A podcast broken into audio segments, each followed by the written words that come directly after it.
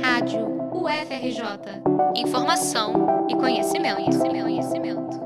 A Rádio FRJ já começou o esquenta para o Carnaval de 2024, preparando uma série de reportagens sobre os enredos das escolas de samba do Grupo Especial. Quer conhecer o que a sua escola favorita vai apresentar na Marquês de Sapucaí? Então embarque com a gente nessa aventura. Aqui é beija-flor, oh, quem doer,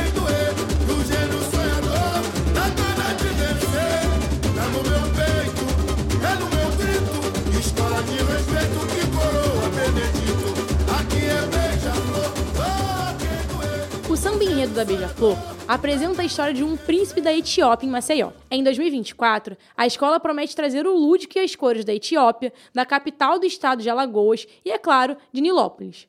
Tudo isso guiado por um personagem mais do que excêntrico na cultura alagoana. A Rádio FRJ apresenta Um Delírio de Carnaval na Maceió de Rasgonguilo, o enredo da Beija-Flor de Nilópolis para esse ano. Neto de escravizados e descendente de Zumbi de Palmares, Benedito dos Santos nasceu em Maceió, no ano de 1905, e cresceu ouvindo histórias de seu povo poderoso.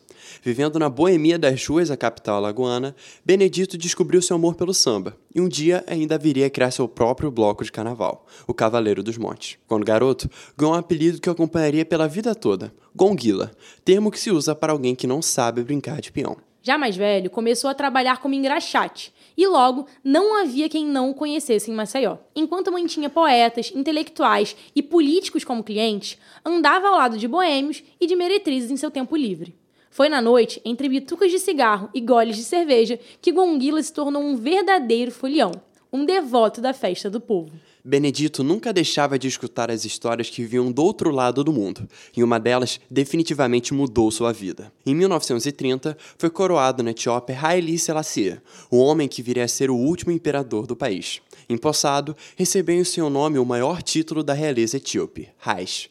O Rai Safari, como Selassie passou a ser conhecido, foi um regente progressista e lutou contra o poder imperial de potências estrangeiras. Em parte, foi graças à resistência de Selassie que a Etiópia nunca foi colonizada por um país europeu. Deslumbrado com as histórias de realeza vindas de seus antepassados africanos, Gonguila também ousou sonhar com a grandeza. Em um surto delirante, criou sua própria profecia, se autoproclamou descendente do imperador Selassie e também se proclamou Raiz. E foi do nome de garoto que Benedito tirou seu nome de rei. Agora, Rasgonguila já não era mais o menino que não sabia brincar de peão. E quem diria que se tornaria uma figura tão influente em Maceió? Tão influente que até mesmo os políticos vinham atrás dele buscando seu apoio nas eleições. Nem mesmo Getúlio Vargas, em sua campanha à presidência, conseguiu escapar de Benedito dos Santos. Coroado rei, o Ras mandava e desmandava em Maceió. Tinha até mesmo aqueles que faziam reverência ante sua presença, acreditando que Benedito fazia parte da realeza. Enquanto ainda trabalhava como porteiro de um clube, assistiu ano após ano o povo preto sendo barrado na festa que tanto amava.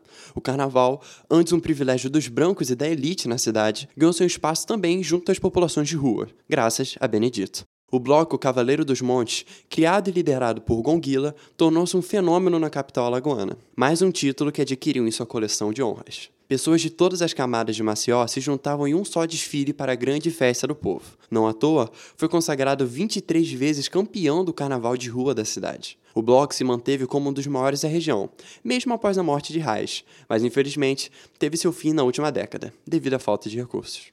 Os registros históricos oficiais dessa figura são poucos, mas a história de Rasgonguila continua viva em Maceió pela oralidade. A memória do Cavaleiro dos Montes vai ganhar a representação que merece dentro dessa Sapucaí, e tão colorida como a própria Maceió. Em uma parceria com a prefeitura da capital alagoana, a Beija-Flor de Nilópolis vai explorar o real e o imaginário na vida de Benedito. A Rádio FRJ conversou com João Vitor Araújo, o carnavalesco da escola e idealizador do enredo. Sobre o motivo de ter escolhido a vida de Rasgonguila como tema do samba enredo, João, como homem preto, destacou Benedito como um símbolo da luta antirracista no Brasil. O carnavalesco também enfatizou a importância de recuperar a memória de figuras apagadas na história e disse que enxerga a principal festa do povo como uma ferramenta para isso. Essa é a missão do carnaval, porque falar da Xuxa é muito fácil, falar do Ayrton Senna é muito fácil, falar do Roberto Carlos é muito fácil, todo mundo sabe quem é. Então, assim, a gente tem que trazer à tona aquelas pessoas, aqueles personagens que as pessoas não conhecem. Que eu via muita gente, ah, mas quem é esse cara, Rasgoguila? Caramba, senta para ler, para entender. Esse é o barato. Entendeu? Saber quem é Regina Duarte, quem é Glória Pires, todo mundo sabe. Mas e o Gonguila? E o Cabana? entendeu? Que foi um cara de extrema importância para a história da Beija-Flor de Nilópolis. São essas pessoas que a gente tem que mostrar. Afinal, teria existido mesmo alguma relação entre o príncipe etíope das Alagoas e a corte de Haile Selassie? Não. Como o próprio título diz, tudo não passou de um grande delírio de Gonguila, que nunca chegou a se encontrar com o verdadeiro Raiz. Apesar disso, a Beija-Flor quer brincar com os fatos dessa história e promete fazer essa reunião finalmente acontecer. O príncipe etíope de dois metros que desfilava no carnaval de Maceió agora vai desfilar dentro da Sapucaí e será coroado na avenida. João Vitor rechaçou qualquer representatividade por meio do sofrimento do povo negro, como já aconteceu em outras escolas. Uma figura tão relevante quanto Rasgonguila, que viveu um período no qual a escravidão havia sido recém-abolida, será mostrada através de sua face vencedora e poderosa. É essa desconstrução que a gente tem que estar fazendo o tempo inteiro. Então eu discordo completamente quando eu vejo escolas de samba sendo aclamadas trazendo a gente apanhando. Eu discordo completamente quando eu vejo escolas de samba trazendo um tipo de indumentária que estão totalmente fora do que a gente, do, do, do que acontecia, do, do, do, que a gente vestia, tá entendendo? Então eu, tô, eu discordo completamente com essa estética é, equivocada que as pessoas vendem e se consagram, entendeu? Então não é bem assim. A gente traz ele dessa forma, de um homem que venceu. A escola vai abrir com um setor sobre o quilombo dos Palmares, mostrando a origem da ancestralidade de Gonguila, junto com muita festa e tradição. Em seguida, o Carnaval de Maceió, com destaque também em outras figuras, além do próprio Benedito dos Santos. Um exemplo é o Moleque Namorador, tido como o maior dançarino de frevo de todo o Nordeste. A sua praça, um ponto importante da capital lagoana, também será representada em um carro alegórico. Depois, o desfile vai fazer o encontro de três realezas distintas acontecer em um grande delírio de carnaval. Em uma festa de sete dias e sete noites, a corte de Haile Selassie viaja até Maceió em uma jangada encantada para comemorar o carnaval junto ao príncipe das Alagoas, flutuando no cais do porto de Maceió. A próxima é a realeza nilopolitana, vinda, é claro, da própria escola, que também viaja para encontrar Rasgonguila em sua celebração, voando em um enorme beija-flor. A última é a realeza de Maceió, no qual Benedito, enfim, receberá a coroa que lhe foi prometida em sua profecia. A tão sonhada reunião culmina em um grande banho de mar à fantasia, uma festa colorida nas praias de Maceió. A Beija-Flor se despede em grande estilo e traz uma celebração digna para a coroação do príncipe das Alagoas.